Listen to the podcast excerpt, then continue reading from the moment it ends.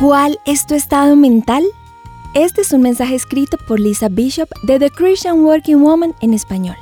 El otro día vi una foto de mis amigos tomada bajo un aviso de neón que decía Estado mental de sol. Estaban en Florida, también conocido como el estado del sol. La frase era un buen juego de palabras, lo que me puso a pensar, ¿en qué estado está mi mente?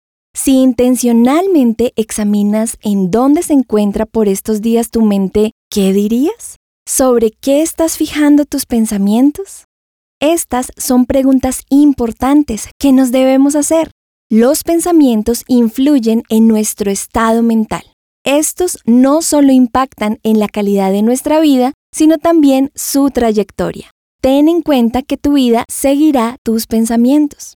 El apóstol Pablo en 2 Corintios 10:5 habla de la importancia de tomar en consideración nuestro estado mental. Está escrito, destruimos argumentos y toda altivez que se levanta en contra del conocimiento de Dios y llevamos cautivo todo pensamiento para que obedezca a Cristo. Anota esto, tomar cada pensamiento cautivo. Aquí Pablo se dirige a las cosas que son contrarias al Evangelio de Jesús, a la verdad de la palabra de Dios, y deja claro que nuestros pensamientos pueden ser una fortaleza que nos mantienen prisioneros.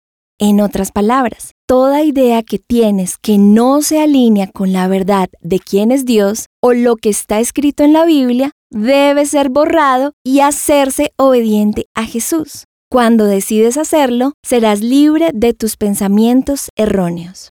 Tu mente es un campo de batalla y debes asegurarte de no permitir que los engaños de Satanás tengan entrada. Tu entendimiento puede convertirse en una fortaleza de juicios falsos. Jesús desea que te sometas a Él para que reine en tu intelecto y no el enemigo. Entonces, ¿cuál es tu estado mental? Estás rumiando en pensamientos de derrota, desvalor, celos, ira, pesar, conmiseración o superioridad. ¿Qué ideas guían tu vida? Debes identificarlos y entregarlos a Jesús en oración. Este es un recordatorio amistoso para exponer todo lo equivocado a la luz de la verdad de la Biblia. Te animo a que disciplines tu mente.